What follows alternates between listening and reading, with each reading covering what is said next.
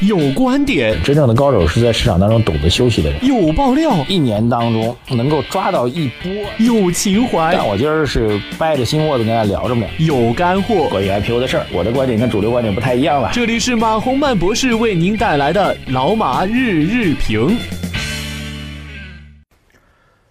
呃，各位老马日评的听众朋友们，大家早上好。二零一八年的二月五号星期一啊，新的一周又开始了。呃，今天聊的内容还是比较多的啊，因为周末到现在发生了蛮多事情的啊。啊，第一个呢，提一句啊，这个一号文件正式出来了。一号文件惯例上来讲，又是讲农业农村农民的问题，就三农的问题吧。呃，但今年比较少见的情况就是，往年的一号文件出来之前呢，市场就会围绕相关内容。炒投资一把哈，不能叫炒一把哈，呃，但今年没怎么动。那一号文件出来之后，会不会有比较大的影响啊？因为这次的文件内容跟之前相比呢，还是有比较多的突破啊，特别是在农村的，其实就是去年年底的时候，啊，这个住建部门已经提到的啊，就是土地供应要多元化啊，这个从地方政府垄断式的供应呢，要多元化的来供应啊，增加了两个主体啊，一个是。呃，在城市当中有地的一些大的国资单位啊，是不是土地可以直接来用啊？第二一个就是农村的集体的这个这个这个呃宅基地啊，是不是可以拿出来用等等吧？但目前来看的情况来讲，这次的文件也比较审慎啊，因为非常担心啊，农村宅基地可以流通之后变成城里人到农村自己给自己盖一大 house 啊。当然，在美国这个在农村盖大 house 那是。不是很有钱的人干的啊，那中国要警惕，呃，所以目前来看，这种变化基本上还是，假如将来出现第二方、第三方土地供应主体的话，包括城市的国国国有企业的有地的国有企业，包括农村的集体的宅基地等等，那么如果要盖房子的话，基本上也是以租赁属性用房，就未来的政策的多样化供给，更多的提供的房子都租赁性住房，啊，不可能让去搞一个这个产权房。对这个，我觉得要提一下。那么一号文件，我们今天简单说一下啊，就到这里，看看盘面怎么来走，我们后面再去判断啊。因为周末两件事情都比较重大啊，一件呢是美国股市上周五的暴跌啊，这次暴跌的根源，熟悉我们节目的人，我最近提的少了，熟悉我们节目的人还记得吗？我们经常会说宏观经济和数据，宏观经济的数据和政策以及股市形成的一种。有时候比较诡异的连环套啊，就简单来说，就是如果宏观数据特别特别差的话，啊，大家就预期会有强有力的这个救市的政策出台啊，不管是货币政策还是财政政策，会要刺激你，不让你跌下去啊，啊，这时候股市反而会涨啊。另外一个呢，就是当宏观经济特别特别好的时候，大家就预测这个政策呢会收紧，会。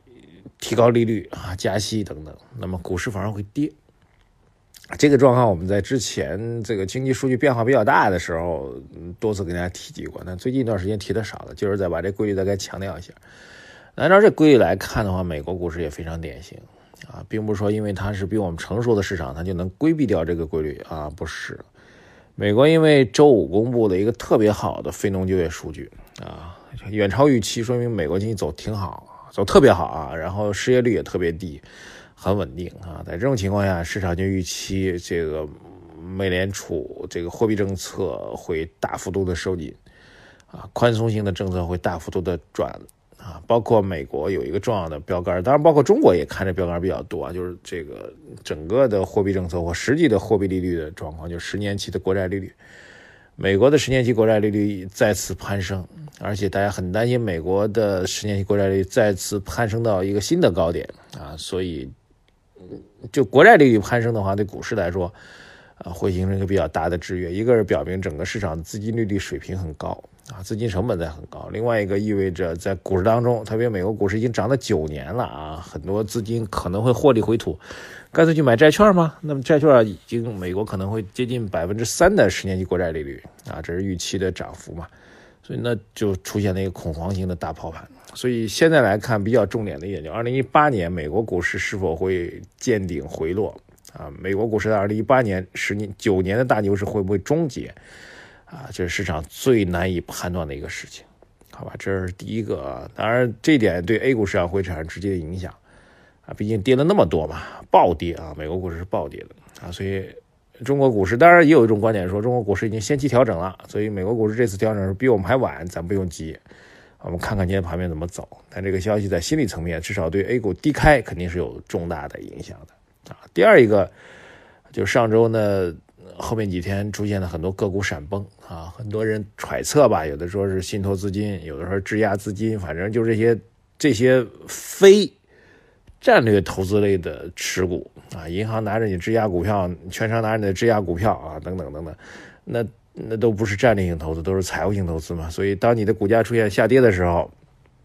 啊，业绩不好的时候，是不是他们就必须要平盘呢？这是平仓呢？这是这个上周下跌的一个重要原因啊。本周末呢，监管部门应该做了一个表态啊。大体上我们看到各方面的消息，有的还整出来什么内部文件。总的来说呢，就是监管部门对于这个质押类的股票出现股价下跌，不主张相关的机构，不管是券商还是银行，不主张你们去快速的平仓平掉啊。建议呢，就是至少要跟上市公司协商一下啊。你这个不是股价低了，那你增加一点其他的保证好不好？这个拿点其他资产做担保，啊，也不要快速平仓，然后对平仓的规模也做了一个限制，啊，这个应该是在二级市场交易不能超过百分之一，大宗不能交超过百分之三总股本啊，这个被这条消息被很多的啊，这个我看很多公号吧认为是重大利好，说明市场在监管部门在呵护市场。我觉得确实是啊，这个从理论上来讲，这样的一个措施确实是在呵护市场啊，表明监管部门很明确，监管部门不希望个股这种闪崩啊，闪崩确实对市场伤害比较大，对投资人的利益伤害比较大啊，特别是二级市场投资人啊，无缘故嘛，那我投资这个股票，我是可能真的是看它中长期的利益，但由于有部分股票被质押了，然后就突然就正常交易啪嗒一下打到跌停板，那这确实对市场稳定是有影响的，我是支持的。但各位有没有想过这样的问题啊？这个。特别是一种卖出的限制啊，这个二级市场不能超过百分之呃竞价交易不能超过百分之一，这个呃大宗不能超过百分之三，导致结果什么呢？这就用经济学观点来看很多的现象，就会发现很多事情是事与愿违的啊。就我们经常会讨论很多，举个简单例子，比如说同工同酬，说这女同胞们收入应该跟男男的一样啊，这个所以国家规定必须同工同酬。导致结果呢？这种政府的政策出来之后，导致结果呢，反而是女工没有人雇佣了。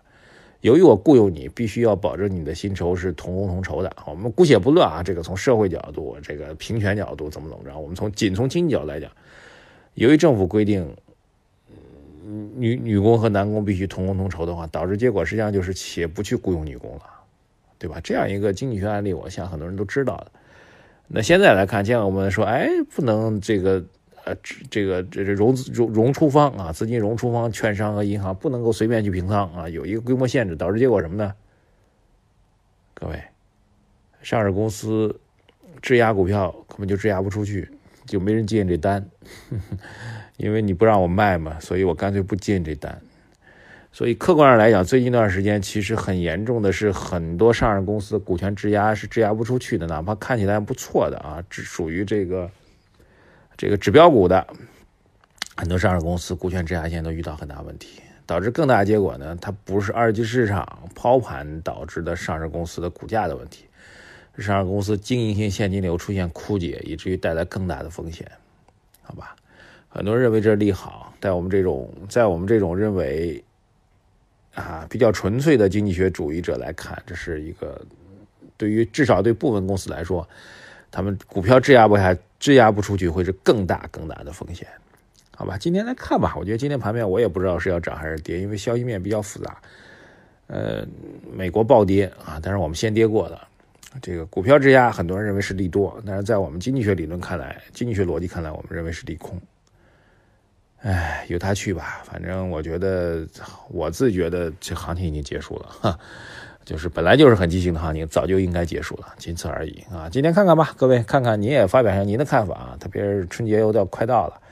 很多人在那聊吃币还是持股啊，反正怎么怎么着吧。这波行情您觉得会不会结束了啊？当然周末我还有一些这个故事要跟他分享，包括和巴尔松博士有个交流啊。今天时间比较短，明儿再说吧，后面再说吧。期待天天听我们节目才能够保证啊啊！对了，再提一个要求啊，这微信公众号财经网红们点赞、留言、转发，各位一条龙，别忘了啊！谢谢大家，再见。